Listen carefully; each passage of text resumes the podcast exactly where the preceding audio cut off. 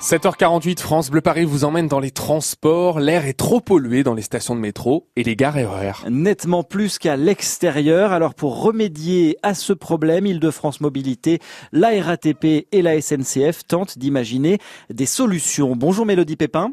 Bonjour Nicolas, bonjour à tous. Alors ce n'est pas demain hein, qu'on respirera un air pur dans le métro. Pour le moment, on n'en est qu'à la phase de test.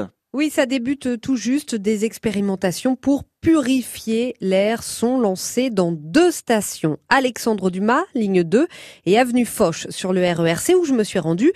Et quand on demande aux usagers s'ils respirent mal sur le quai... Ah oui, un petit peu oui, un petit peu oui, on le sent. J'ai les nez bouchés, quand je rentre dans les transports, j'éternue. À votre avis, c'est plus pollué ici ou euh, dehors avec les voitures? Plus dehors, ah ouais. Et en fait, c'est l'inverse. Ah ouais? C'est plus poreux ici parce que c'est concentré.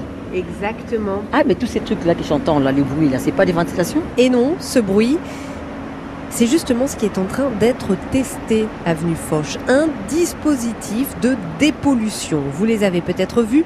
Six grands caissons grillagés qui enferment des plaques censées attraper toutes ces particules polluantes. Dispositif en place depuis une semaine maintenant. Alors comment fonctionne, euh, Mélodie, cette attrape particule le mieux pour y répondre, c'est de laisser la parole au directeur d'iLab Air Liquide en charge de cette technologie innovante qu'on appelle la ionisation des particules. Pas de panique. Przemyslav Brozina nous explique tout.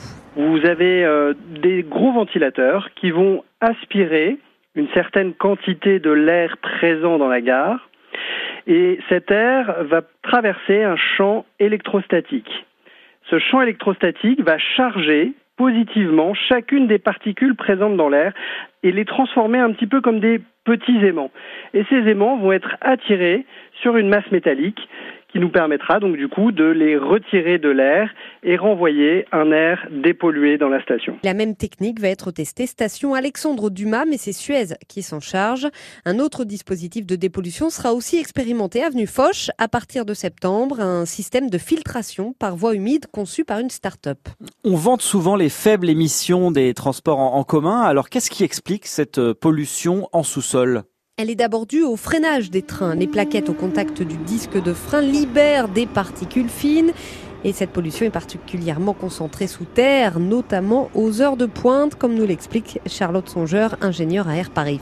On va avoir euh, des niveaux qui peuvent être des fois importants dus au freinage et à la remise en suspension dans les transports en commun, comme on a des niveaux très forts dans les tunnels autoroutiers, par exemple. On va avoir quelque chose de, similaire. Dans un tunnel autoroutier en voiture, on peut avoir des niveaux jusqu'à 10 fois plus forts que sur le trottoir. Ça va être pareil, euh, dès qu'on va confiner de la pollution, ça va augmenter. Donc l'idée, c'est vraiment de limiter ces émissions pour limiter justement concentration ou de ventiler plus, tout à fait. Et c'est pour ça qu'il y a plein de solutions qui sont testées et, qui permettront de déployer tout, le potentiel des transports en commun euh, et, d'avoir quelque chose qui sera positif à la fois pour les émissions et les concentrations. Air Paris va d'ailleurs collecter les données de mesure dans ces stations en test pour déterminer quelles sont les solutions de dépollution les plus efficaces et les résultats seront présentés à la fin de l'année. Est-ce qu'à terme, euh, Mélodie, toutes les stations de métro et les gares RER euh, e seront équipées? Alors pas de charrue avant les bœufs, à la RATP on est très prudent, voyons ce que donnent les tests d'abord.